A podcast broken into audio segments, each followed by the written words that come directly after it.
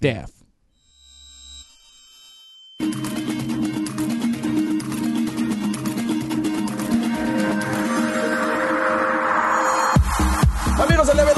Bienvenidos una vez más a este su Level Up Show. En como siempre me acompaña, en el que como siempre me acompaña el buen Quake, pero ahora nada más el buen Quake y tenemos un invitado especial el día de hoy, como pueden ver eh, en la parte derecha de sus pantallas. Tenemos a Ovidio Escobedo, partner y game director de I'm Not Jelly. Eh, y, él nos va a estar platicando más o menos de cómo está la onda del de, el desarrollo. Bueno, voy a dejar que tú te presentes, mi querido Ovidio. ¿Para qué ando haciendo más choro? ¿Cómo estás? De lujo, Trash. Muchas gracias por estar aquí este, y por invitarme. ¿verdad? Eh, pues nos, me presento, soy Ovidio, o muchos me conocen como Obi, nada más. Eh, en efecto, soy director de desarrollo de videojuegos en el estudio One Simple Game. Somos un estudio mexicano basados en Guadalajara. Llevamos ya algunos años desarrollando videojuegos, pero hoy en día traemos un juego en el cual estamos mostrando a, a, la audiencia que esté interesada para probarlo desde una fase muy temprana en el desarrollo. Estamos eh, mostrando la idea, un prototipo que tenemos, lo pueden descargar desde Steam para que nos den retroalimentación y esperemos que puedan apoyarnos en una campaña que vamos a lanzar la próxima, la, la próxima semana, una campaña de Kickstarter. Perfecto, ahorita nos vas a estar contando un poquito más de eso. Eh, ahorita vamos a hacerte unas preguntas eh, para que nos ayudes a conocer el producto y también cómo está la onda de los videojuegos en México. Mi querido Quake, ¿tú cómo estás? Mm, muy bien, aquí eh, nos falta nos falta el Guaripolo y el Rex. Le enviamos un saludo al Rex a ver si ya. Ojalá y pueda, tenía un problemín en su compu. Ajá, su compu, como que le entró la actualización del Windows 11 y ya sabes cómo ah, está esas, sí, esas ondas de que. Creo que ahí entró mi Quake. Pues, de, sí, ya, ya vino por acá, ya. seguramente no tarda. Pero bueno, antes que nada, quiero agradecer a Ovidio por estar aquí. Le vamos a robar unos cuantos minutos muy largos y muy agradables de. Eh, eso sonó como algo acá, pero. Eh, vamos, va a estar muy buena la plática sobre I'm Not Jelly. Ojalá puedan eh, pues checarlos, nuestros amigos que están en el chat, porque a primera vista se ve, se ve interesante, ¿no? Y creo que para eso estamos aquí. ¿Y qué te parece si en, en lo que llega, pues Rex, nos, nos, o sea, nos cuentas, eh, pues, qué es One Simple Game? Claro. Y cómo es que, eh, pues, el estudio cobró vida. Bueno, es una historia en la que nosotros formamos el estudio de videojuegos como One Simple Game, como lo, como lo conocemos desde hace ocho años. Eh, empezamos desarrollando videojuegos casuales, eh, para dispositivos móviles. Publicamos un juego que se llama Mugogi Jump, fue nuestro primer videojuego. Nosotros lo desarrollamos y publicamos totalmente solos. Y luego, después de ese, desarrollamos otro que se llama Mucho Taku. Este le fue bastante bien. La temática fue bien recibida no solo en México, sino en muchos otros países. Tuvimos eh, millones de descargas con ese juego, entonces como que nos pusimos en el radar. ¿En qué año fue eso? Esto fue en 2015. Septiembre de 2015. Así es. Órale. ¿Y, y de eh, qué era el juego? Ah, mira, ya llegó el Rex. Vamos a, a, darle aquí entrada. Hola, Rex. Mi Rex, ¿cómo estás? ¿Qué onda, amigos? Enojado porque justo parece que hay gremlins aquí. Ya saben que cuando más se necesita, este. Típico. Todo falla, pero pues bueno, lo logré. Aquí estoy. Eh, saludos a todos, a nuestro invitado, Obi, eh, Trash, amigos. ¿Qué onda? Qué bueno. Super, mi Rex. Acá. Bienvenido, bienvenido. Qué bueno que pudiste unirte aquí al chat. Ya nos está platicando Obi más o menos eh, de dónde sale la idea de One Simple Game, cuál es el origen del estudio. Y nos yes. estaba diciendo este, de sus juegos pasados. Ahorita nos estaba diciendo en 2015 sacó este, Mucho Taco se llama, ¿verdad? Así es, sí. El, el juego era pues con una premisa bastante sencilla. Es un idle clicker. No sé si están familiarizados con el término, pero son esos juegos que haces tap, tap y empiezas a acumular cosas, compras upgrades, amasas riqueza y así te la llevas comprando cada vez cosas más caras y amasando más riqueza, ¿no? En este caso la riqueza eran tacos. La que en el mundo real también lo son. Exactamente. Pero, o sea, si ¿amasabas tacos? En tacos sin eh, claro, tacos, por supuesto. Exacto, aquí en México. ¿Y el objetivo que era? O sea, simplemente juntar tacos o vender tacos? Eh, en, en, la narrativa del juego era eh, que eras el elegido, ¿no? Para crear como este, llevar tacos a todo el mundo, ¿no? Porque es algo que pues oye, los tacos son dignos de presumirse y hay que llevarlos a cada rincón del planeta, ¿no? Pues tienes que ir construyendo taquerías, hay como un chamán mágico que es como tu, tu mentor, que se llama Barbacuatl. Mentor. Entonces él, ajá, te, te, va dando la guía de cómo vas construyendo mejores taquerías y así vas abriendo una tras otra, ¿no? Entonces el objetivo del juego es ir abriendo restaurantes. Entonces también como un tycoon. Sí, tiene un tacún muy sencillo y luego empieza a hacerse más de management de recursos y administrar ahí tus taquerías. Órale, pues qué, qué, combinación muy interesante. ¿eh? Entonces le fue súper bien este juego. Sí, nos fue bastante bien. De hecho, eh, aunque fue un juego bastante sencillo, nosotros teníamos la idea de generar un producto que pueda competir con estándares de calidad internacionales. Eso, eso era nuestra intención, ¿no? Entonces dijimos, no, no vamos a aventarnos a hacer un juegote que a lo mejor eh, nos comprometemos a algo muy grande, muy ambicioso, y cuando el mercado lo vea diga, como que sí, como que no, no llegó. Entonces dijimos, vamos mejor a algo chiquito, que es un idle clicker, que es un nicho de jugadores muy específico, pero quien juegue idle clickers quiero que le guste mucho taco. Entonces, eso, eso fue la misión, porque queríamos sobresalir en ese aspecto. Y estuvo bastante padre porque luego salieron varias categorías como los 20 mejores clickers del mundo y ahí estaba mucho taco, ¿no? Entonces estuvo padre. Cool. Qué padre. y en ese tiempo, ¿cuántas personas trabajaron en Mucho Taco? Eh, principalmente cuatro. también eh, es importante mencionar que One Simple Game nace o es como una, una sociedad con otro estudio que se llama One Simple Idea. Mi socio es director y dueño de esta otra eh, agencia de estrategias de comunicación audiovisual, este, que tenían mucha fuerza en la parte de, ilustración y animación. Entonces, tiene la intención de crear un equipo dedicado al desarrollo de videojuegos y es donde me invita para desarrollarlo. Eventualmente se transforma en su propia identidad conocida como One Simple Game. Entonces a veces nos preguntan, oye, pero One Simple Idea, ¿por qué le robaron el nombre o qué onda? No los demandaron y no, somos los mismos. Exacto. Muy bien, muy bien. ¿Y ahorita cuántas personas están trabajando en la empresa? Actualmente somos 21. ¡Ay, wow! 21 en el son bastantes, ¿eh? Así es. Eh, no todos involucrados al 100% en I'm Not Jelly. Tenemos varias unidades de negocio, otros proyectos alternos que estamos trabajando, ha estado en Amino Jelly un equipo eh, dedicado de, cinco personas que han estado muy intensas, pero a veces son seis, ocho, ahorita casi todo el estudio, porque estamos lanzando el Kickstarter, pero no, no siempre, todos tiempo completo, ¿no? Tenemos que ahí mover las, como las piezas, como el Tetris con los proyectos que también estamos desarrollando a la par. Ah, ok. ¿Cuántos proyectos están desarrollando ahorita? Pues ahorita eh, tuvimos un juego que publicamos el año pasado, que de hecho ahorita está nominado en el Indicate, eh, eh, eh, en el festival de Indicate, que se llama The Lullaby of Life. Ese juego está muy padre, es exclusivo para la plataforma de Apple Arcade. Quien tenga iPhone o Mac o Apple TV, pueden sacar una suscripción gratis de un mes y jueguenlo, porque la verdad, a mí me gusta mucho, es un juego muy poético que habla de el origen de la vida a través del sonido, a través de la música. Entonces tú controlas a un personajito que va emitiendo notas y va despertando pequeñas criaturitas que tienen sus propios sonidos y te ayudan a ir construyendo y le vas dando forma al mundo, al universo, ¿no? Ah, qué bien. Sí, porque el mundo sin música, la vida sin música sería un error. Exacto. Muy bien.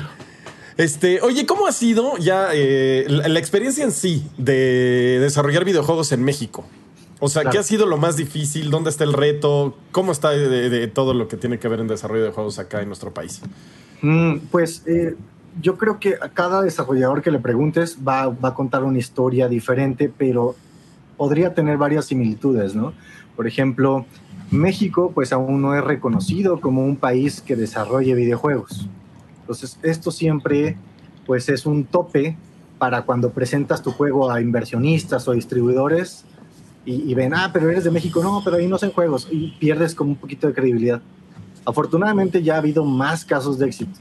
¿no? Los éxitos de uno son éxitos de todos nosotros, de todo el gremio, porque, porque vamos creciendo como región, no, no, solamente la audiencia voltea a ver al producto mexicano, sino los otros inversionistas y distribuidores. Entonces, eh, yo creo que eso ha sido eh, en parte de picar piedra, ¿no? Es el tratar de estar sacando productos de calidad que sean no solo bonitos, sino rentables, financieramente hablando, porque eh, yo, yo, ya tengo, yo ya tengo más de 10 años en esto, videojuegos en México, y los primeros estudios que me tocó ver nacer, pues morían a los dos años, ¿no? Se descapitalizaban, sacaban un primer lanzamiento, no pegaba como ellos esperaban, y hasta aquí llegó eh, eh, la promesa. Entonces, lograr que las empresas dejaran de tener una tasa de mortalidad tan alta fue el primer paso. Ahora, ¿por qué ocurría esta tasa de mortalidad? Pues puede ser porque pues tenemos poco acceso al conocimiento, a la información, no había mucha academia en ese entonces. Eh, está difícil eh, que alguien nos enseñe a nosotros, ¿no? A hacer juegos. Claro. Entonces, pues era, era parte, ¿no? De, del reto. Y ahora, ¿cómo te sientes? retomando esto último que mencionas, ¿cómo te sientes de ser como parte de esta generación que quizá mañana va a estar enseñando cómo hacer juegos? Pues muy afortunado, la verdad, de, estar en esta industria. Entré, yo creo, de, de casualidad. Yo no, era algo que, de chavo me imaginaba, siempre fue muy gamer. Incluso en la secundaria yo hacía niveles de Doom con el editor en MS2, así, todo horrible. Este, pero aún así, teniendo estas pistas, nunca me imaginé llegar a trabajar en videojuegos. Yo vengo de una ciudad muy pequeña, fronteriza, una ciudad fronteriza, eh, y pues hacer juegos era como, no, no es algo que pasara por tu mente. Ajá, entonces, eh, pues creo que afortunado más que nada, porque creo que estuve en el momento y lugar este, correcto para ser de los primeros que empezamos a trabajar en esto y, y, pues echándole muchas ganas y obviamente tratando de que México sobresalga. Eso es algo, eso es un reto personal que yo he tenido eh, no he querido salirme al extranjero a otros estudios a trabajar. Me encantaría trabajar en juegos muy grandes, pero mi misión de vida es que la industria nacional crezca y aquí voy a seguir terco, espero espero lograrlo y no arrepentirme jamás. Pues me gusta tu misión de ah, vida, Obi, y te apoyamos con todo lo que necesites, ya lo sabes, porque yo también soy de la idea de que sí podríamos hacer cosas increíbles y hay que apoyarnos entre nosotros para que esto pueda pasar, ¿no? Oye, hace, Hace, hace un par de meses tuvimos por aquí también en uno de los shows la presencia de, del Fede Lobo. Estuvimos, estuvimos como jugando con la idea de. Pues como de, como de hablar con, la comunidad y lo, que nosotros le pedíamos a Fede esa vez. o sea, cuéntanos tú de tu experiencia como youtuber. Eh, ¿Cómo, o sea, ¿cómo ves tú esta, este sueño que tenemos todos y que algunos de los que estamos aquí lo hemos cumplido de vivir de algo relacionado eh, a los videojuegos. O sea, tú, ¿qué le dirías a alguien que te ve y dice, güey, si él lo logró? Porque esta onda como aspiracional es algo que nos gusta tocar mucho. Pero tú, ¿qué le dirías a, algún chavito, incluso ni tan chavitos, eh? O sea, porque el sueño pues nunca muere, ¿no? La neta. Y yo creo que nunca es tarde para, para dar un paso hacia lo que quieres hacer. ¿Qué les dirías tú así como consejo? Claro, que bueno, eh, la industria de los videojuegos eh, está súper interesante, es muy grande. De todas las industrias del entretenimiento, la que más genera riqueza. Eh, es muy amplia y, uno puede introducirse en, distintos nichos, ¿no? Aquí la clave es que como es tan exitosa, es muy competitiva. Pues, a veces uno piensa que porque me gusta jugar videojuegos, pues voy a, hacer, voy a hacerlos. Y, pues a, veces amerita demasiado compromiso, también mucha responsabilidad, mucho trabajo. Y eso es siempre el primer consejo que doy. No pienses que porque es una industria padre, porque lo es, va a ser fácil. No, no va a ser fácil.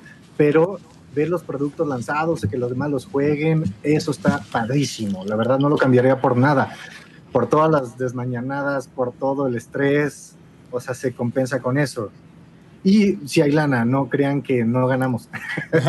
eso es bueno e, importante.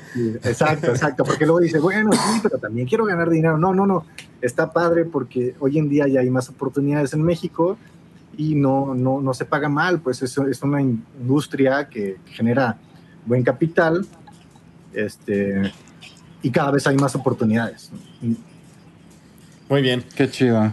Qué chido, sí. Y hablando, este, pues ya del juego en sí, o sea, ¿qué es I'm Not Jelly? Cuéntanos. Se me está trabando un poquito. Ah, bueno. I'm Not Jelly es un juego roguelike o roguelite, ¿no? Como que esta subvariación del roguelike, eh, en donde, pues, el objetivo es defender los planetas, ¿no? Esto a nivel narrativo, defender los planetas que, que formaban parte de tu, de tu civilización. Este, no sé si tengamos por ahí algún videíto del juego para que a lo mejor la audiencia lo vaya viendo mientras voy platicando. Sí, no se aburran. Sí, mira. Estoy yo. Bla, Tengo bla. aquí el, Ahí está. el trailer. Ah, ese, ese fue un, exactamente, un trailer que sacamos hace poco, donde mostramos por primera vez jugabilidad. Entonces, como les decía, eh, tú controlas a estos personajitos que tienen forma de blobs o de gelatinas. Nomás no le digas gelatinas porque se ofenden mucho. Este, que eh, pues eh, son una, una raza colonizadora y de repente llegan otros alienígenas en forma de plantas y se los empiezan a comer porque son muy sabrosos, saben a gelatina. Entonces su grito de guerra precisamente es casi como que no, no me comas, no soy gelatina. Y de ahí viene el nombre, Ay, claro. I'm Not Ajá. Jelly. Ok. exactamente. Aparte también juego de palabras con no estoy celoso, ¿no? Así luego dicen los gringos, I'm not jelly. You, you jelly? Sí, I'm not sí, jelly. Exacto, Ajá, está, está padre. Entonces, pues queríamos hacer un juego, eh, un formato al que realmente no estábamos tan acostumbrados. Venimos de juegos muy casuales, móviles. The Lullaby of Life fue un primer juego que hicimos en 3D. Nunca habíamos hecho juegos en 3D y este consideramos es como la evolución de ese juego. ¿no? Ya es 3D, no sigue sin ser un 3D realista. Siempre nos hemos caracterizado por ser un estudio que maneja un arte muy estilizado, con mucho, eh, digamos, personalidad. Eh, pero ya es un 3D más complejo, ¿no? Entonces, esto está implicando retos para el estudio en el que tenemos que aprender cosas nuevas, tener nuevas personas que no estábamos acostumbrados a tener como parte de la estructura del equipo. Estamos creciendo mucho y, y como mostramos el juego y cada vez que lo mostramos gusta, nos han echado muchas flores, se la pasan jugándolo el prototipo que dura más de la hora, pues más nos motiva, ¿no? O sea, sí llega el punto en como que esto está saliendo bien caro, ¿no? el proyecto nos está consumiendo, pero cada vez que lo vemos que, que la gente lo aprecia, decimos, no, sí, sí lo vale. Esto tiene mucho potencial. Este, vamos poniendo la prueba en el Kickstarter, a ver si sí, muy, muy. claro. Oye, qué chido. Y sí se ve bueno, la neta se ve dinámico, el gameplay se ve chido. Y, Sí. y fíjate que no parece un prototipo. O sea, si me dices que es un juego terminado, te la creo. Fíjate que eh, no sé si eso es bueno o malo, porque varios nos han empezado a dar como una crítica muy dura, como, oye, a tu juego le falta progresión, a tu juego, ¿qué onda con los upgrades? ¿Qué onda? Le dije, bueno, sí, todo está pensado, pero este es un prototipo. Me dicen, wow, wow, wow. ¿Cómo que es un prototipo? Dicen, no manches, o sea, no, olvida todo lo que te dije, está increíble para hacer un prototipo. O sea, No, sí, se ve, en serio, se ve ya como si lo estuviera viendo en el showcase de Microsoft de juegos indies, te lo juro. Ajá. O sea, no estoy exagerando. gracias, sí. gracias. Oye, yo quiero preguntar algo porque eh, mencionaste, bueno, eh, estaba como que investigando sobre, sobre el juego y, y en algún momento dijeron que este juego originalmente era pues 2D, ¿no? Y, y Sí. que también se originó en un Game Jam. Es O correcto. sea, que- o sea, ¿qué tan diferente es el juego en su versión más temprana a pues a esto que yo creo ya pasó muchísimas iteraciones? Sí, sí, yo creo que es tan distinto que, que hasta podríamos decir que son dos juegos, ¿no? Dos historias diferentes. Nosotros como estudio también hemos estado tratando de participar en un evento que se lleva a cabo como en enero, año tras año, digo, últimamente no, la, la situación, pero es un evento que se llama la Global Game Jam. Eh, consiste en desarrollar un videojuego en un fin de semana. nosotros como estudio, desde que iniciamos, participábamos, íbamos a universidades o algo, nos juntábamos y hacíamos un, un juego. Eh, me gustaba mucho la dinámica porque no salíamos de la monotonía de estar trabajando en otros juegos, eh, también nos unía como equipo, podíamos agarrar habilidades en algo que pues si sale mal no pasa nada, este, y surgían buenas ideas. Eh, han surgido varias ideas de juegos que hemos publicado nacidas de Global Game Jam. I'm Not Jelly es una de ellas. En ese año el tema era, em, ¿cómo era? Transmisión. Era un tema que la, eh, la, organización te da para que avientes la ciudad de tu juego. Lo que sí sabíamos es que queríamos hacer un juego como controladas personajitos y dispararas y golpearas. Entonces, transmisión, dijimos, como un vehículo, arreglar la transmisión de un vehículo. Dijimos, ah, pero una nave espacial. Entonces, las, estos criaturitas que ya surgieron en esa Global Game Jumper en 2D, se van a defender de unos aliens que están llegando a la nave a atacarla, ¿no? Ya se, se, estaban protegiendo. Y ahí nació y después lo abandonamos. No, no gustó el gameplay, pero los personajitos sí como que tenían mucho carisma y yo no esperaba, o sea, yo esperaba cualquier excusa para volver a sacar los personajes al estudio, ¿no? Este, de que, ah, vamos a hacer otro juego, ¿qué onda? Y si usamos estos personajes, no, nada que ver. Ah, okay. Entonces pasaron años este, hasta que una vez dijimos, ah, estos personajes hacen sentido en este momento del estudio, vamos diseñando este juego con esta narrativa. Y empezamos estas pláticas en junio del año pasado. En junio del año pasado eh, nada más el game designer, un artista, yo haciendo como unos leves conceptos, unas leves ideas, empezamos a trabajar de una manera muy tranquila y luego en noviembre del año pasado nos pusimos un poquito más intensos y la producción de este prototipo a partir de enero a la fecha, ya con un equipo de mínimo cinco personas. Oye, pues está increíble para el poco tiempo que llevan. ¿Qué, qué, qué cómo le hacen?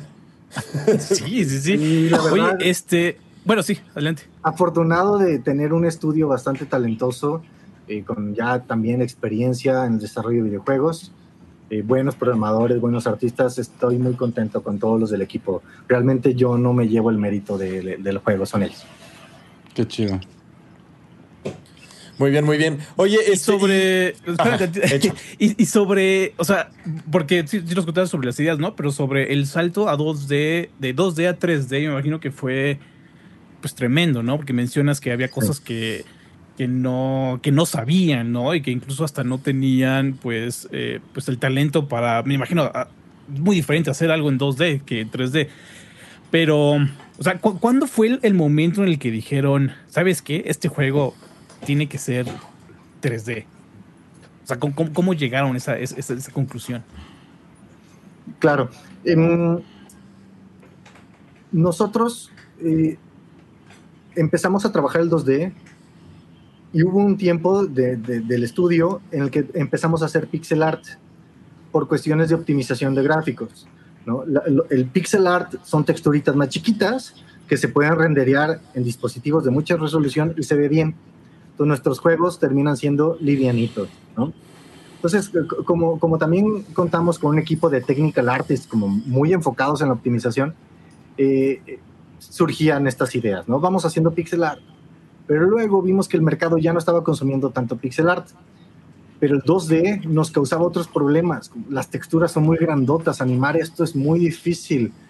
Entonces eh, empezamos a explorar el 3D texturizado simple, ¿no? También es una, es una técnica muy optimizada de desarrollar juegos, terminan siendo livianitos y se pueden jugar en cualquier plataforma. Ahora, ¿por qué somos tan, tan ricos con la optimización?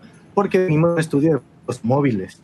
Nuestros juegos se tenían que poder jugar en unos Androids, pues la mayor gama posible, ¿no? Porque entre, entre más eh, em, rígido te pongas con las especificaciones, menos audiencia puedes llegar por eso yo creo que hemos sido un estudio que se preocupa mucho por la optimización de gráficos. Entonces, con, con Lullaby of Life, eh, la respuesta era, teníamos que hacer un juego en 3D. Aquí empezó el reto, empezaron los primeros perfiles a capacitarse. Es un juego que, es un 3D bastante sencillo, Y habiendo ya entregado y publicado ese juego, dijimos el siguiente tiene, ahora vamos a dar ese paso para incluso poder llevar un juego a Nintendo Switch, a Steam y a múltiples plataformas y no preocuparnos por la optimización. ¿no? Fue ahí como una mezcla de estrategia y continuar con la personalidad del arte que nos caracterizaba. Sí, porque ya estoy viendo el gameplay y, no, es que se vea igual, pero sí tiene ese, ese mismo estilo. Déjame poner un, un trailer en pantalla para que nuestros amigos lo puedan, lo puedan ver. Porque sí se nota que viene como de la misma, la misma casa. A ver, aquí está. Pantalla completa. Compartir pantalla. Ahí está. Ahí está, ahí lo estamos viendo en pantalla. Ah, sí, sí. Ese fue el prototipo de Lullaby of Life antes de que saliera en Apple Arcade. Oh. Ese, eso fue el resultado que salió de la Global Game Jam. Es oh, como el prototipo. Haz de cuenta, están viendo la, la, fase de Lullaby of Life que tenemos ahorita con I'm Not Jelly. Si se fijan, es un pasote. Es un ah, pasote. Ajá. O sea, ese fue el prototipo de nuestro juego anterior y el que estoy mostrando ahorita de I'm Jelly es el prototipo de nuestro nuevo juego. Oye, pues qué gusto. Entonces pinta súper bueno. Eh, ¿Cómo va a, acabar el juego ya que esté una vez terminado? Pues esperemos, sí, tenemos, tenemos mucha fe. Todos los involucrados nos divertimos incluso bastante jugándolo. Ah, pues eso es, lo más importante de todo. Oye, hay una, hay una pregunta aquí que manda José Daniel, Daniel Vallejo Cos. Y dice, ¿hay posibilidad de realizar prácticas profesionales de desarrollo de videojuegos con ustedes? Sí, claro que sí. Este, estamos, eh, pues nosotros nos gusta participar con universidades o de manera independiente los perfiles que se quieran acercar con nosotros y los recibimos con mucho gusto para que eh, puedan aprender, que nos apoyen y al mismo tiempo que ellos vayan agarrando trayectoria, currículum, conocimiento. Eh, actualmente estamos como casa llena porque estamos muy enfocados, entonces es poca la atención que le podemos dedicar lamentablemente a los practicantes, pero yo digo que en un mesecito ya, ya podemos recibir con mucho gusto. Oye, que, que estén pendientes de tus redes o cómo, cómo pueden hacerle para saber pues ahorita principalmente eh, en imnotjelly.com es nuestra landing page donde vienen los principales llamados a la acción, ¿no? Es eh, visita nuestra página de Kickstarter, la cual va a estar abierta a partir del martes de la próxima semana, pero se pueden ir registrando para que les avise la plataforma. De hecho, nos ayudarían muchísimo, no tienen una idea si se fueran registrando de una vez este, porque eso, todo esto va sumando, ¿no? Entre más registros, más genera confianza en los demás que ven la página. Mm, eh, y otro... Ya lo saben, muchachos, apoyen. sí, sí, se los agradeceríamos muchísimo. Y otro es que eh, se pueden registrar ahí mismo en la landing page, pueden enviarnos su correo para nosotros enviarles unas llaves de Steam y puedan descargar el prototipo antes que todo el mundo, ¿no? Estoy, perfecto. Estoy este, viendo dónde está el Kickstarter para ponerlo acá en el. En el chat puse eh, la página de imnotjelly.com y ahí está el link para entrar al, Kickstarter. También está el link para el wishlist de Steam. Los notifica ah, Steam también por correo. Sí, sí, también. también tiene el, vínculo para que entren al Discord del juego. Perfectísimo. Y hablando de este Steam, eh, este es el primer lanzamiento para PC, ¿verdad? Que tienen ustedes. Es el primero, es correcto. Sí. ¿Y qué, los llevó así? ¿Qué, ¿Qué, les hizo decir, oye, ¿sabes qué? Vamos a movernos a PC? por la naturaleza de juego, eh, creemos que el formato premium era el más adecuado, ¿no? Para, para um, que no tuviera microtransacciones. No es que no nos guste el free to play, nos gustan mucho los juegos free to play, pero luego estás hablando de otro monstruo diferente. Y, tienes que cambiar en muchos aspectos el diseño del juego para que empate. Entonces dijimos, ahorita, como estamos haciendo juegos eh, que ya representan un reto para el estudio, mm, es difícil meternos otro reto, lo que es free to play, este, porque requiere muchísima infraestructura detrás para soportar un free to play. Entonces creemos que tenemos un buen producto premium eh, y móviles ya, ya no sonaba, ya no resonaba como una estrategia de salida.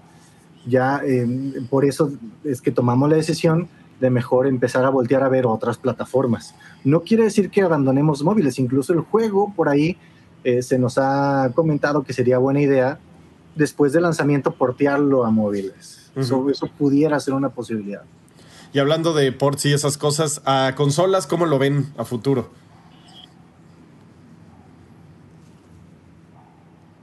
Sí, eh, eh, totalmente, totalmente creo que hace match, principalmente con Nintendo Switch ya es prácticamente un must que lo vamos a desarrollar para Nintendo Switch. Todo, muchos, muchos colegas nos han dicho, es que sí, sí me lo imagino, va con el branding, o sea, hasta siento que es de Nintendo.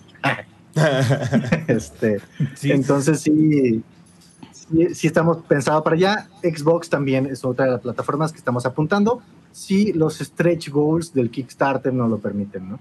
Cool, ojalá. sí. Platiquemos sobre el Kickstarter, ¿no? Ya, que andamos por aquí. Eh, mencionas que se lanza el martes. ¿no? El martes, es eh, correcto. Kickstarter. Entonces, invitamos a los amigos en el chat que se unan, que se suscriban al, a, la plataforma. Y bueno, eh, pues cuéntanos, ¿no? ¿Cómo van a estar los, eh, los escalones de, apoyo? ¿Cuánto buscan recaudar? Y no sé, recompensas si habrá. Sí, claro. Bueno, la primera meta es como la, más eh, simbólica, es apoyarnos para continuar desarrollando el videojuego y lanzar una primera versión, aunque sea una versión este, modesta, ¿no? Estamos pidiendo una bandera de salida de 500 mil pesos, lo cual, pues... No está mal. Eh, no, no, no, está mal, es para un estudio de, de profesionistas que luego quieren que les pague bastante. este pues es poco, ¿no? Uno a veces no, dimensiona lo caro que puede llegar a ser desarrollar un videojuego. Sí, de hecho lo veo muy, muy, muy eh, barato, económico, no sé cómo decirlo, pero sí, está...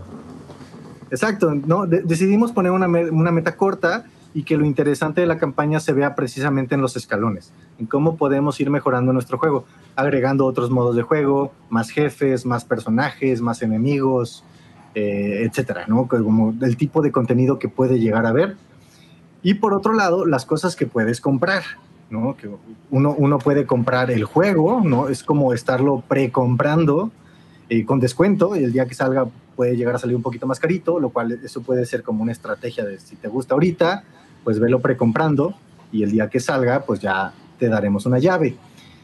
Eh, también se van a poder comprar productos digitales como el soundtrack, un libro de arte.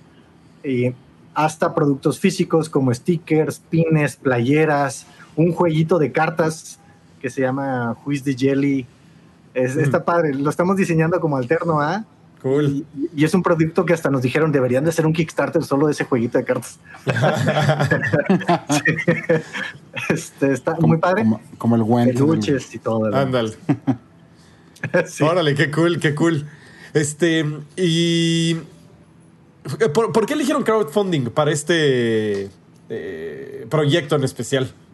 Qué buena pregunta. Eh, a nosotros nos gusta mucho validar el producto antes de publicarlo. Esto es una manera muy común en, la industria free to play. es una práctica bastante común. hacemos un pequeño prototipo, metes pauta, metes campaña. en el free to play no se necesita la distribución orgánica, todo se basa en pauta. ¿No? en pagar ads. Entonces, sacas un prototipo, no gusta, lo matas, si no, desarrollas otro. Entonces, es una industria que así se mueve. Mm. Es algo que nos ha generado como esta cultura, porque ya nos hemos eh, dado de topes desarrollando juegos que no validamos y al final no se pueden vender. A nadie les gusta. Entonces, eh, hemos aprendido de esos errores. Con este juego no queríamos eh, comprometernos a desarrollar algo de millones de pesos para que luego no guste a la audiencia. Esto es como una, una manera en la que nosotros estamos intentando validar y eh, seguirle apostando, teniendo la validación de los jugadores que lo quieran jugar. Está bien chido eso, porque es, algo, es algo que mucha gente luego no piensa del Kickstarter, ¿no? O sea, bueno, del crowdfunding, solo lo ven justo pues, como funding, pero sí, lo, que lo que dices también es una, es una muy buena forma de, de, llevar tu producto a prueba, ¿no? Directamente con el, con el consumidor, así como luego de- le decimos a la gente, ¿no? Pues voten con la cartera. Exacto. Está interesante Sí. eso. Qué chido, qué chido, bro. Sí, la neta se ve como un proyecto muy interesante. Te digo que se ve más avanzado de, de- de lo que parece. O sea, sí parece ya un producto hasta medio final de repente cuando uno ve el tráiler. Este, y se ve entretenido y se ve padre. O sea, te digo que es algo que yo podría perfectamente ver en el showcase de indies de Microsoft y diría, ok, sí. Y, y me, me- da Sí, mucho sí, gusto sí. que haya salido de manos mexicanas aparte. Por Totalmente. ahí, hay un, un- por ahí hay un delay, pero sí, se ve, sí, se ve increíble. Además de que aporta, eh, bueno, retoma elementos que ahorita están siendo muy populares. El, el roguelike, los, el- los elementos roguelite y todo eso. Eh, a, a mí es algo que me, me- me gustaría preguntar ahorita. Eh, Tú Ujú. como desarrollador de videojuegos tienes un ojo pues diferente, ¿no? Que te puede tener un, un jugador, ¿no? Incluso hasta nosotros. Porque tú los haces, tú estás dentro del código, tú estás pues ahí entre los fierros. Entonces mi pregunta sería, eh, al igual que esta, esta cuestión del roguelike, ¿has visto alguna tendencia que ahorita eh, creas que vaya a despegar y que todavía no lo sabemos? Mm. Pues creo que los juegos em, orientados a esports son, o, los juegos que, que- que sean, que tengan buen feeling para ser streameables, o sea, que sean fácil de generar contenido, ¿no? Y que, que estén como innovando cada vez que los juegues, que no sea lo mismo una y otra vez, son los que con menos inversión pudieran tener mayor impacto. Eso es lo que estimo. Obviamente siempre van a haber estos triple A monstruotes Claro. que siempre van a vender, pero luego a veces salen muy caros hacerlos y eh, ahí está el riesgo, ¿no? Sí, sí, sí. Y luego sale un juego que es barato de desarrollar y ¡boom! Among Us, eh, millones de dólares. Entonces, sí. Sí, exacto, sí. Ajá. Muy bien, muy bien. Este, ¿alguna otra? Oh, bueno, sí, sí, sí. A mí se me, se me acaba de ocurrir una pregunta ahorita. Eh, ¿En qué juegos te inspiras? ¿O cuáles son tus juegos favoritos? ¿O de dónde sacas la inspiración para crear este? Por ejemplo, I'm Not Jelly. Bueno, aquí sí tengo que eh, pues comentar que somos un equipo que nos gusta mucho hacer sesiones creativas en equipo.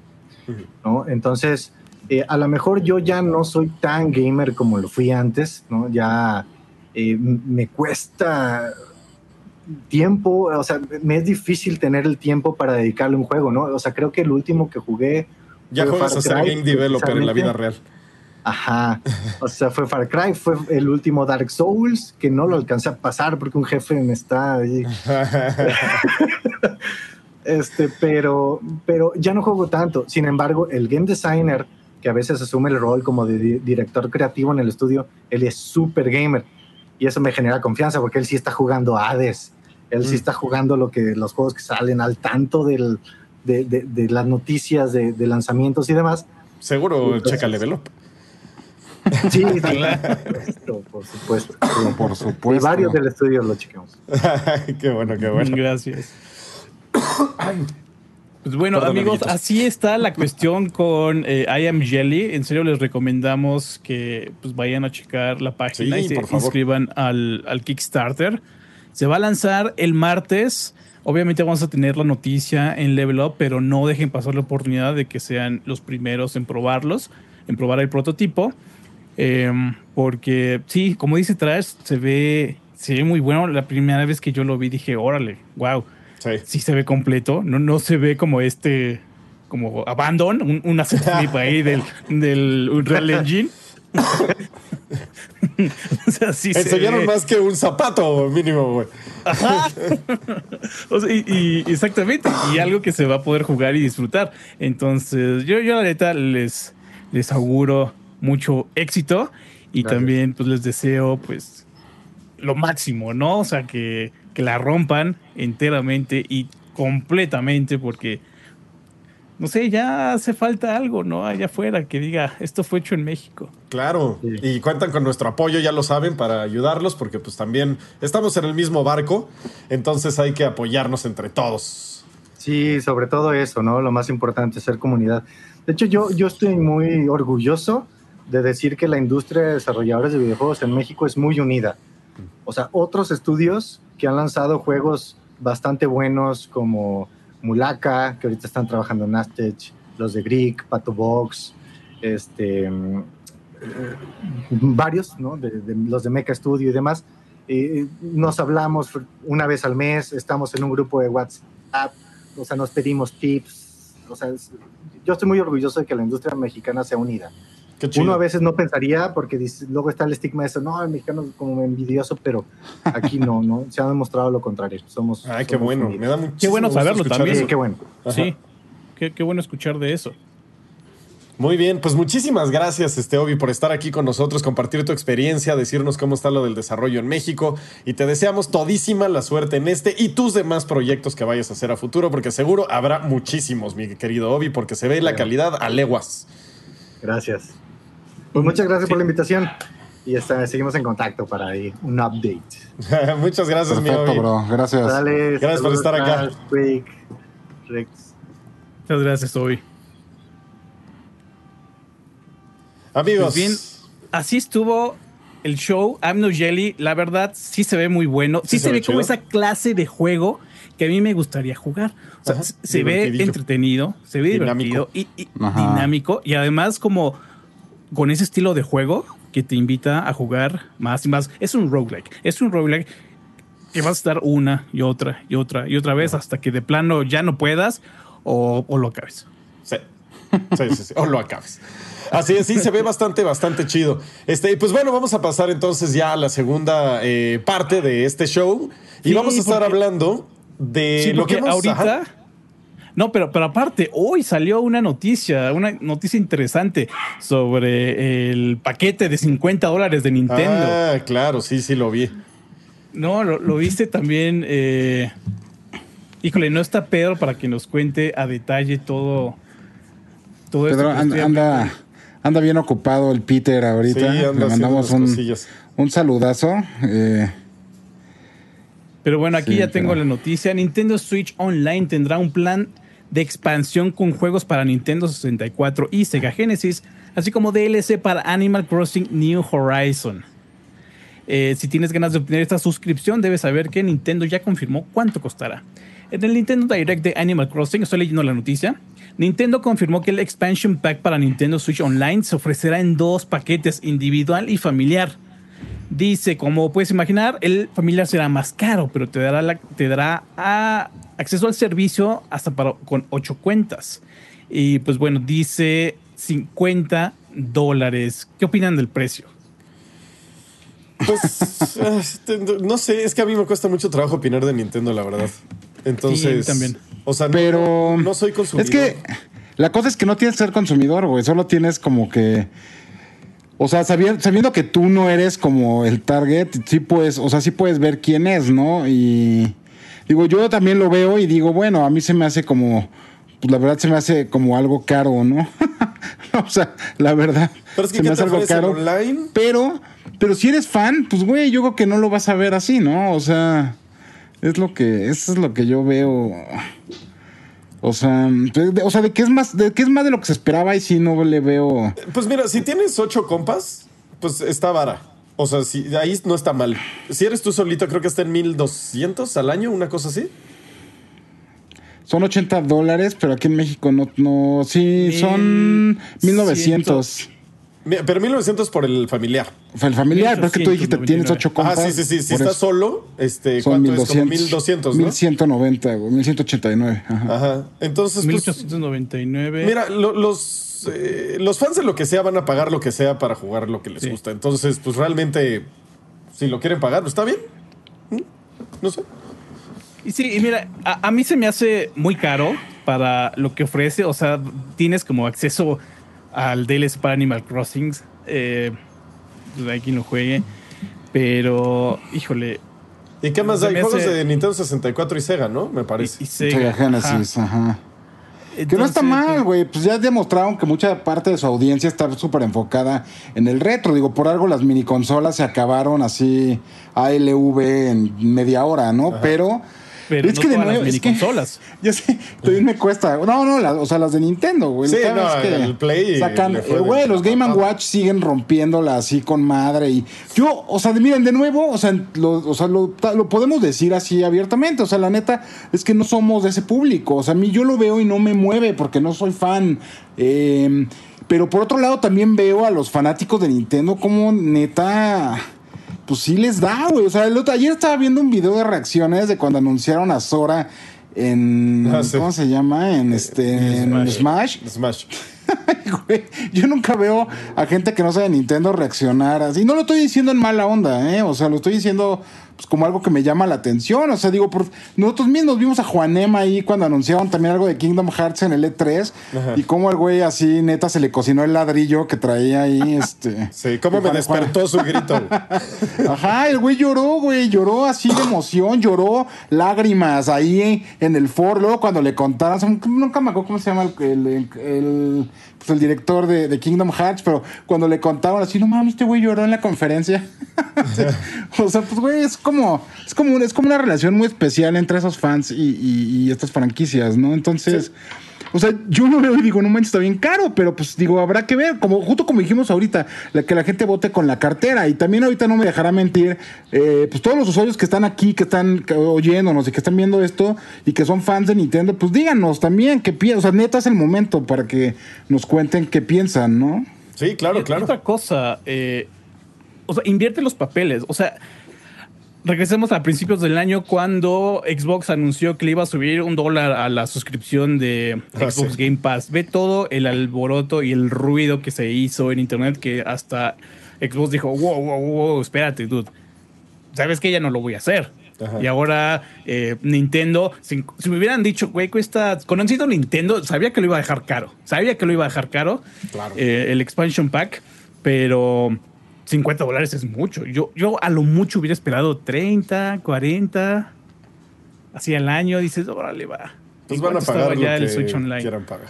Pues, es- es- así son los fancitos de Nintendo. Es, igual es como la actitud Apple, ¿no? Así como... Ándale. De güey, si lo cobras, vendrán. o sea, Sí, si sí, lo sí. cobras, lo pagarán. Tú eh, no tengas ni chat de voz, la gente lo va a pagar. dude. Entonces, sí, así son. Pues está bien, cada quien sus cubas. Ya, ya no me peleo con nadie. Eh, sí, al final. Que lo disfruten. Al final es eso, cada quien gasta su dinero como quiere, pero sí me causa un poquito de conflicto que las reacciones sean muy eh, polarizadas en cuestión de que si es Nintendo está bien, si es Xbox PlayStation, el que sea, está mal. Está Está chistoso, aparte que lo sigo pensando, perdón, pero es que más localizado no podría estar aparte, ¿no? Porque ni siquiera, ya ni siquiera es para. O sea, los fans de Nintendo lo van a. O sea, güey, tienes que jugar esa madre, güey. Tienes que jugar Animal Crossing. Ajá, si no, sí, si no, se pues, ¿qué- para pierde.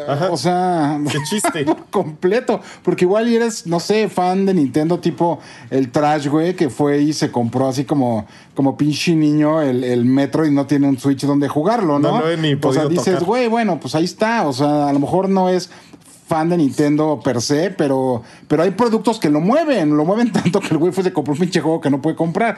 Entonces, o sea, también existe ese lado de la moneda, pero aquí si no juegas activamente Animal Crossing, ¿qué?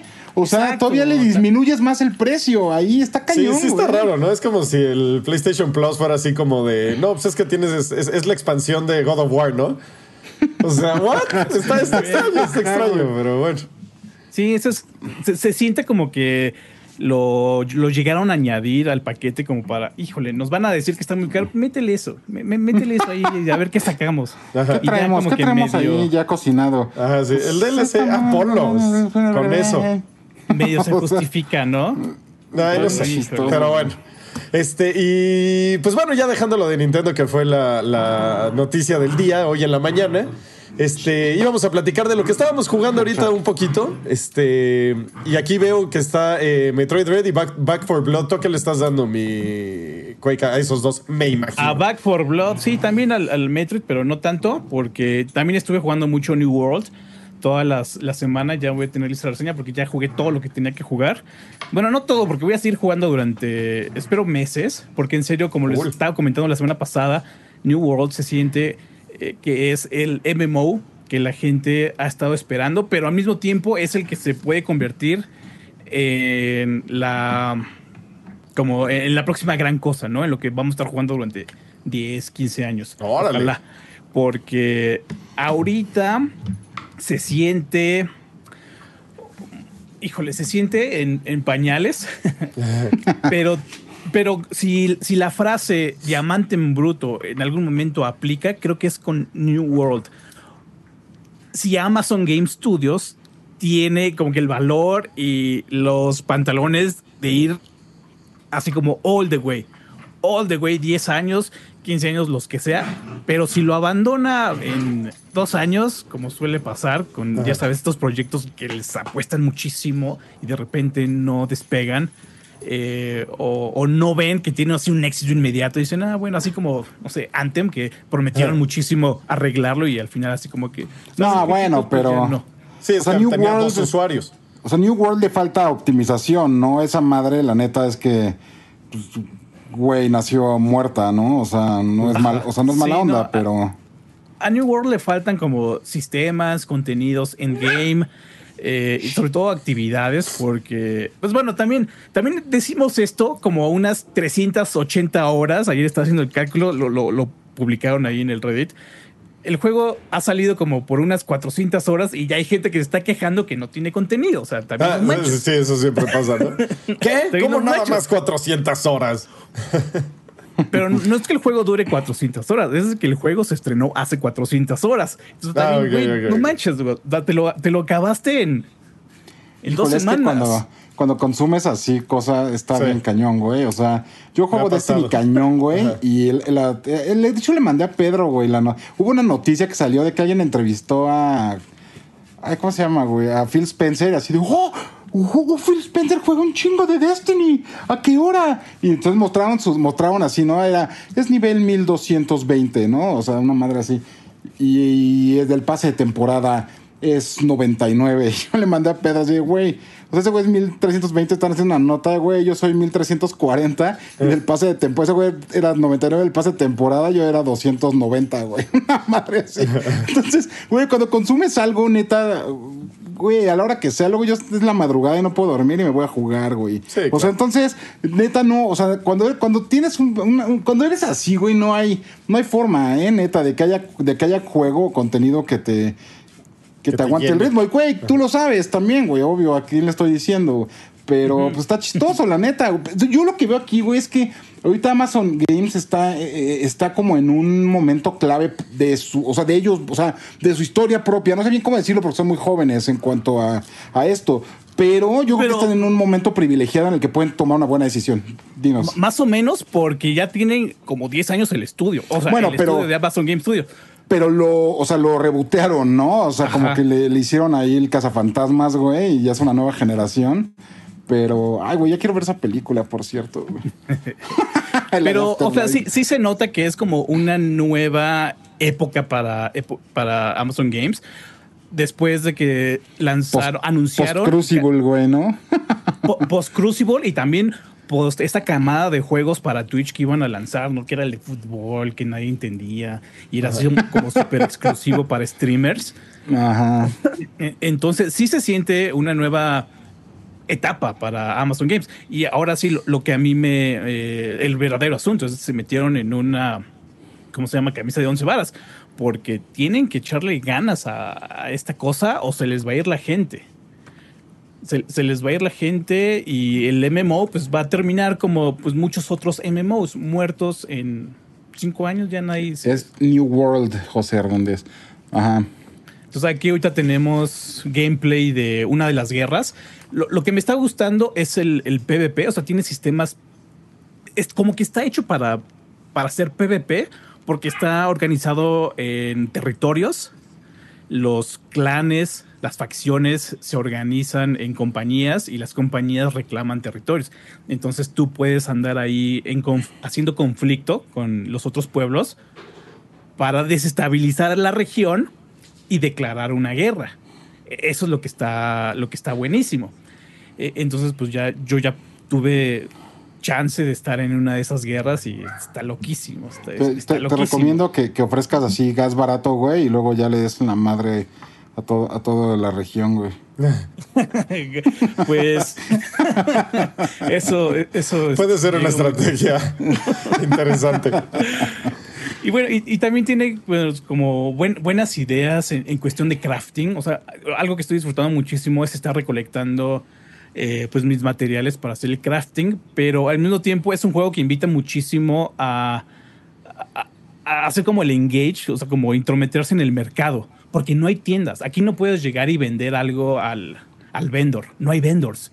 Todo es economía de jugador. Mm, órale, eso está interesante. o sea, entonces la economía se basa en como peer-to-peer. Sí, sí, sí, sí. Cada pueblo tiene una casa de subastas y ahí la gente va y vende todo. Ah, entonces, la, cuestión es ir encontrando el balance entre a qué me voy a dedicar ahorita, qué, está, qué está caliente en el mercado. Eso está cagado, güey. Sí, es chido. Yo te digo, es un juego que tiene muy buenas ideas y tiene otras cosas súper feas, como la experiencia de leveleo. Está horrible.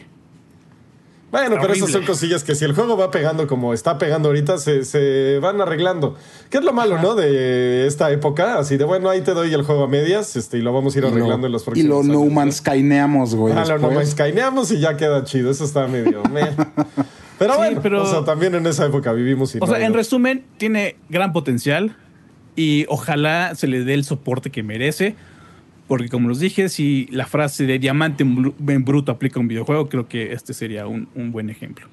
Cool. Eh, mira, yo lo que le he estado dando esta semanilla, que sí estoy muy clavado de hecho, eh, y sorprendentemente, es en Diablo Resurrected, güey. Ah, ¿estás jugando Diablo? Le estoy dando durísimo. Otra cosa, güey. No, no, no. Diablo Resurrected porque yo me acuerdo cuando salió Diablo allá por los 2000, el Diablo 2, este, lo empecé a jugar y luego salió Vampire the Masquerade. Y me llamó más la atención Vampire por toda la onda de los clanes y los toreadores y los brulla y, todo y que el trash era vampiro y así. Ajá, yo era vampiro. En ese tiempo entonces dije, diablo, este para allá, voy a jugar Vampire de Masquerade. Y luego no volví a retomar Diablo nunca. Me acuerdo que me había como gustado, pero me aburrió un poco porque pues yo estaba más clavado en lo de Vampire de Masquerade, ¿no? Y justo en ese tiempo, este, hasta jugaba Vampire de verdad de juego de mesa con unos amigos. Entonces como que lo abandoné y ahorita lo agarré porque estoy haciendo un videín por ahí y lo empecé a jugar y dije a ver qué tal está y puta, estoy clavadísimo. O sea, fue como, órale, sí me perdí de una obrilla maestra por andar jugando Vampire de Masquerade. Es que sí estaba bien cañón ese juego, güey, la neta. O sea, bueno, sigue estando, evidentemente, ¿no? Porque. Sí, si no lo has jugado, fíjate que no se siente viejo. Se siente. ¿Podrías decir que ahorita se siente un poco indie? O sea, si, si nunca jugaste Diablo y lo estás jugando en 2021, podrías decir, ah, ok, se siente un poco indie, pero la forma en la que están estructuradas las cosas y cómo vas encontrando el loot y cómo se va sintiendo el leveleo, o sea, está muy, muy bien equilibrado el juego y, es algo que todavía hasta el día de hoy eh, se siente bien. O sea, como jugador primerizo, podríamos decir, de Diablos, y digo, órale, güey, está bien adictivo este pedo. O sea, ahorita ya quiero jugar. la neta. Sí, este, fíjate, eh, Diablo es un juego al que he estado siempre, bueno, Diablo 2, ¿no? Es al que siempre, no, no siempre, ¿no? Pero sí he recurrido a él varias veces en la vida. La última vez fue hace como, no sé, unos cuatro años, cinco años que regresé a él. Y fíjate que ya después de jugarlo tantas veces, para cuando llegué a las tumbas, ya me estaba durmiendo, porque me invitó un cuate a jugarlo, ¿no? Entonces ya, ya me estaba ahí durmiendo. Sí, pues lo has jugado 20 mil veces. Rusheando las tumbas, pero ahora con el remaster, híjole, me aventaba unas sesiones que estaba así de fíjate, si antes me dormía, ahora no podía dormir sí, te estar ahí jugando. Es que está muy, muy, muy, muy bien hecho el, el Mugre Remake, ¿eh? O sea, sí se ve muy bien. Está increíble. O sea, yo siendo de, de fancillo ahorita de, Diablo y sí lo, sí lo quiero acabar. Porque la vez pasada llegué como al acto 2 o 3, la, primera vez que lo jugué, y pues ya llegó Vampire the Masquerade y muchas gracias, ¿no? Y están preguntando qué soy en el chat, soy toreador. Así es. este, pero.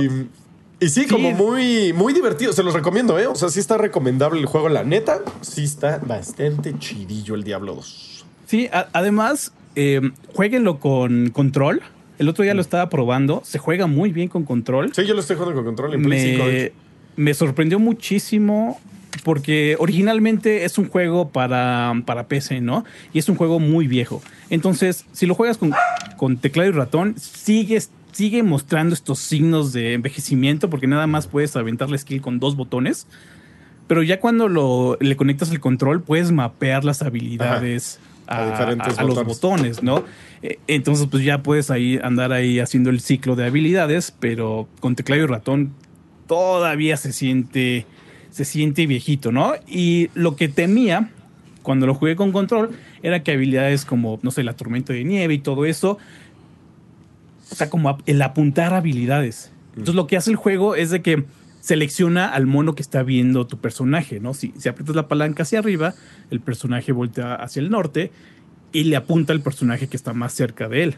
Eh, entonces eso facilita muchísimo estar ahí aventando las habilidades y, y, prácticamente como que rejuvenece el juego unos 15 años, unos 10 años. Se siente súper bien. Sí, no, no, no. Está bastante, bastante chido. Este, y se los recomiendo. Está. Me gustó muy. No, no nada más gráficamente, sino en serio se siente como un buen juego hoy. Está padre. La neta. con razón es ahora un clásico inmortal. Ahora lo. Híjole, es que, es que no sé si sea lo, feo, porque lo, estaba comentando ahí en el, en el texto que escribí. Es de que si no sabes jugar Diablo 2, cuando llegues a infierno y pesadilla, la vas a pasar muy mal. ¿Qué? ¿Pero de dificultades dices? De, de dificultades, ajá. No, pues ya, ya, me lo voy a acabar una vez y ya, ¿eh? Tampoco me voy a turbo clavar. ah, bueno, es que pues, ya sabes, yo soy de carrera larga, ¿no? Y entonces ya estoy ahí, ya estoy yo tengo 20 juegos que jugar, no puedo estarme con uno ahorita tan clavado. Pero es rápido. Ay, sí.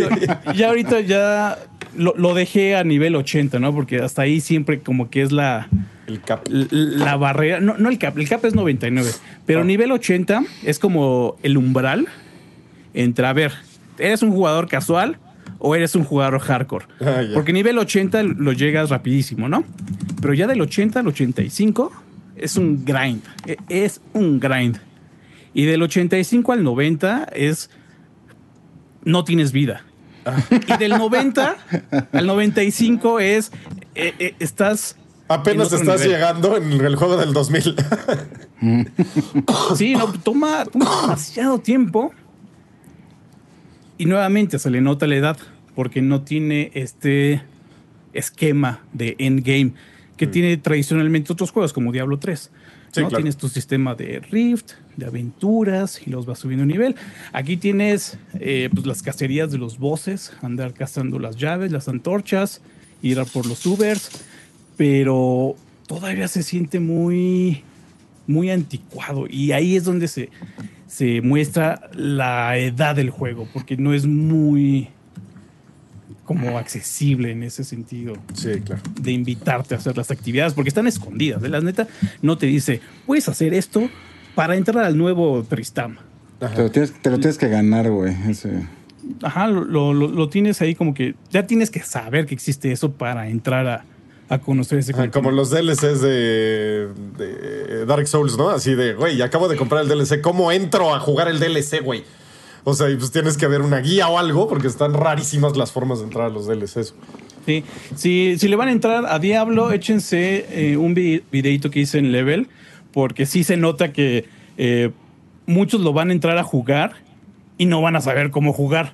Mm. Porque es un juego eh, en un momento vas a llegar a una pared en la que no vas a poder progresar porque hiciste mal tu personaje tienes las habilidades incorrectas o las esparciste en todo el árbol de habilidades. Entonces, chequense el video en levelup.com, en el canal. Les dejé ahí unos tips muy básicos, pero. Lo voy a checar porque yo soy paladín y no la quiero cagar. Sí, sí chécalo. Es, es bien fácil. sí, solo me tienes que decir cuáles son las habilidades que tengo que agarrar y punto, ¿no? Bueno, no, no tanto, no, no llega a tanto la guía, pero sí hay dos, tres armas que puedes armar que son bien fáciles de hacer. Y ya con eso llegas a nivel 70. Te lo avientas. Va, muy bien.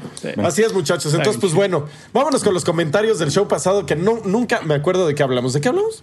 Oye, perdóname eh, rápido. ¿Los updates o de qué? Dice JC Digital Gamer, nos pregunta a los tres que si vale la pena, que si valdrá la pena comprar Battlefield 2042 en noviembre para PlayStation 5. ¿Cómo ven? ¿Quién sabe? Hay que esperar un poco, ¿no? Yo me esperaría reseñas, muchacho. Yo me esperaría a ver el, el Quake que nos dice ahorita y más adelante ya que esté más enterado. Híjole, es que, es, es ¿cómo, le ¿cómo le dices a alguien que si valdrá la pena? Pues, pues no sé, la verdad, no sé si no, espera, que espera reseñas. O sea, ya que salga, pues que lea y que decida por sí mismo. O sea, no lo preordenes, dude, si estás con dudas. Y pues aguanta. O sea, no es a huevo comprarlo ya. Porque mi primera impresión, pues sí, ¿no? Ya, ya se las comenté, no, no fue tan buena. Estuvo divertido, pero pues no estuvo tan divertido. Pero falta mucho por ver del juego. Falta mucho, porque está el, el Hard Zone que lo acaban de mostrar, ¿no? Y es como que, eh, diferente. Pero el, el Portal es el que ojalá sea bueno y es lo que yo le tengo la esperanza de que Portal sea lo que sostenga el juego. Mm, ajá, Ese, ese se ve interesante. Es el modo que más interesante se ve. Sí, Pero pero, bueno. ojalá no termine como el modo arcade de Overwatch, así con puros modos juegos ahí medio pedorros que juegas Que no sirven y- para nada. Así es. Pues bueno, vámonos con los comentarios. ¿De qué hablábamos la vez pasada? Sobre- de los sobre demos, eso. ¿no? Y accesos eh, anticipados, ¿no? Sí, las betas. Sí. Muy bien. Ronnie nos dice, Battlefield me decepcionó con esto por el momento y Halo me asombró. Se siente muy fresco y divertido. Ahí más o menos tienes respuesta a tu pregunta. eh. Échate el que sigue, mi Rex Arts.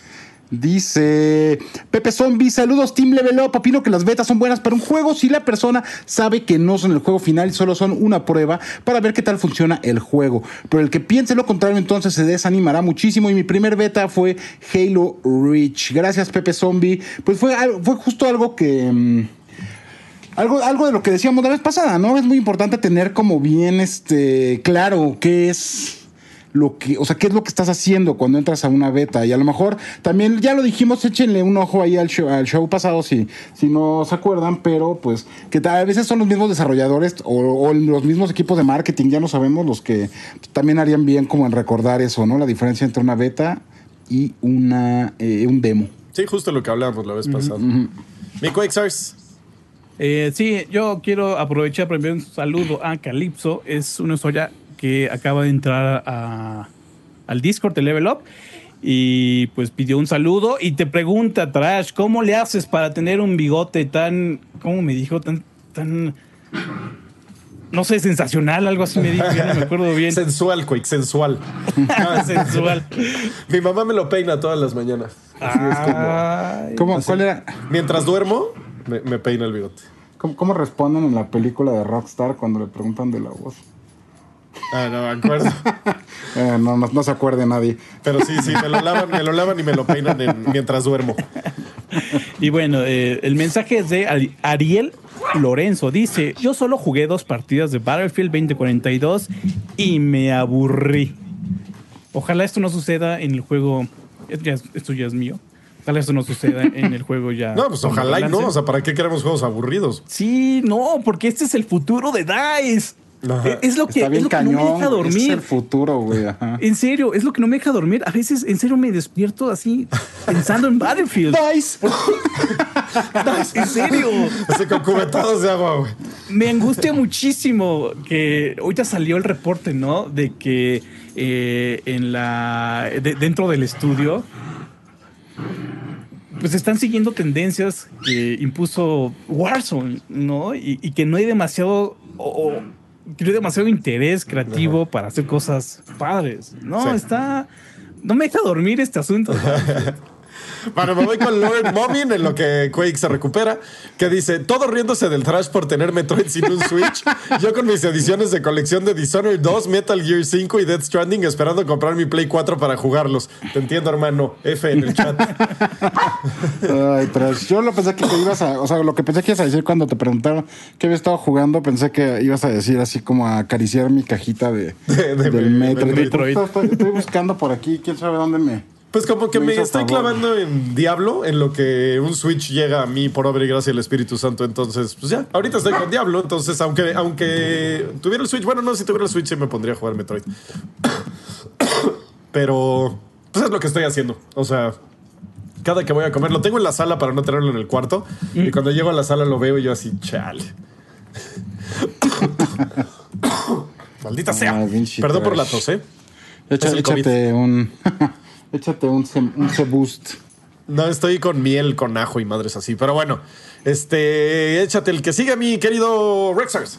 Va. Oye, pero ¿qué no eres vampiro, güey? No, no creo que deba estar comiendo ajo, güey. Ajo. Eh, no, no, es, no, no es malo, es, es un mito. O sea, es malo en exceso, pero si nada más comes tantito, no hay problema. O Bueno, sea, hasta cámara. te puede ayudar, como que el sistema inmune se pone acá.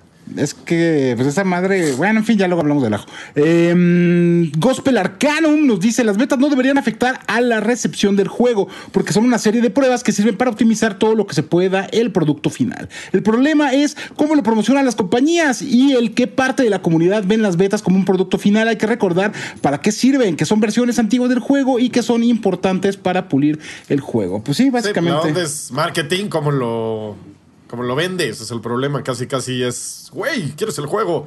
Eh, Paga. eh, o sea, quieres la, la beta anticipada, paga y, y preordena. Entonces, parece que es como una ventaja que te están dando, como si jugaras el juego antes. Entonces, pues no, no es así. Este, ¿a quién le toca, mi querido Quake? Ah, pues Sí, mira, y es- justo habla de Dice. Ajá, es el último comentario de Jorge Waldo. Dice, pues esperemos eh, y DICE saque el mejor provecho de esta beta abierta y deje en su punto al Portal porque se ve suculento. Sí, sí, sí, sí. Portal se ve suculento. Así como la chica que saltó de la pantalla de Quake por varios segundos, de los más intensos jamás vistos en Level Up Show alguno. De hecho, casi, casi nos toca ver en el momento en el que banean a La esta banearon. sí. En su stream, casi, por, por unos minutos, por unos minutos no estuvimos ahí para verlo. Qué En serio. loco, hubiera estado bien Ajá. chistoso. Yo lo vi más tarde y dije, bien ay, güey, hubiera estado bien chistoso. Ajá. Así, ¿qué pedo? ¿Qué pasó con el stream? Pero bueno, si la quieren ver, ya está otra vez ahí streameando. Dice saludos a todos y ya va creciendo nuestra colección de guardarropa. Primera, prim- perdón, primavera, Primavera, verano. Ya tengo la R, la Rex versus Trash, el Polémica, Level Bosses y la Ah, básica de Level Up. Oye, pues Ándale. esténse pendientes, ¿eh? ¿no? Que tenemos, sí, de- va- tenemos, mire, primero déjenme les digo, tenemos varias promociones, vamos a tener las playeras, como ya habíamos dicho, las del logo, las, vamos a decirle las básicas, pero básicas en el sentido de que son como la base de la colección para que demuestren su levelupanosidad ahí eh, con- a- por, por el mundo. Este, tienen, tienen 20% de descuento, si no me equivoco. Eh, echen un ojo. Y sí, eh, cuando, si llegas a hacer una compra, algo así, eh, coméntanos en redes, coméntale al Wari directo, así como de, oye, me habían dicho en el show y ya vemos eh, qué te podemos, qué te podemos mandar. Apúntale ahí, güey, que el, si puedes, el, ¿cómo se llama su nombre? Para, para que no se nos pase. Waldo. Yes. Jorge Waldo. Que se nos flasheó, pregunta César Peña. no, no, creo que no sé por qué la banearon, la neta, pero. Ok, y tenemos Pero- un super chat de Adrián Belbeck que nos manda 20 lametines, pero nos dice: ¿Qué retos eh, tiene hacer un multiplayer online? Saludos. Y esa era una Sí, pregunta fue para, el para- buen Obi, pues ya no, no sabemos. Yo creo que tiene muchos retos. este. No, pues, pues sí, mira, Dice, pobre, ¿cu- ¿cuántos son? Ajá. ¿Cuánta experiencia tienen? Ay, están llorando ahorita seguro en una esquina. En tus sueños, mi Quake. Ay, no, no, no, no, no, pero en serio. Así Está es. bien cañón. Pues bueno, muchachos, algo más que gusten agregar, decir o. Whatever. que casi dije level panochida. Panochicida. ¿Qué? no, Level panochicidad, ¿qué es eso? no preguntes. Este, no, pues muchas gracias por vernos como cada semana. La neta, una disculpa por haber llegado tarde. eh, pero pues ya les dije, tuve problemas ahí con, con el equipo de cómputo. Cállese, perro, cállese. Así es. Y pues bueno, muchachos, entonces muchísimas gracias por estar con nosotros. Eh, no olviden checar todo nuestro contenido en, en YouTube y también en la página levelo.com para toda la información de videojuegos. Eh, perdón. Sí, ya, ya, vete, vete a descansar la voz. Empeoré muchísimo que- ahorita, de un segundo a otro. Pues bueno, muchísimas gracias amigos. Nos vemos el próximo viernes. Ya no puedo hablar más. Cuídense mucho. Bye bye. Este programa fue creado y producido por Level Up y distribuido por Half Dev. Productor ejecutivo Gus Lanceta. Gerente de proyectos Lidia Ronconi. Producción Luis Sánchez. Finalización Enrique Machado.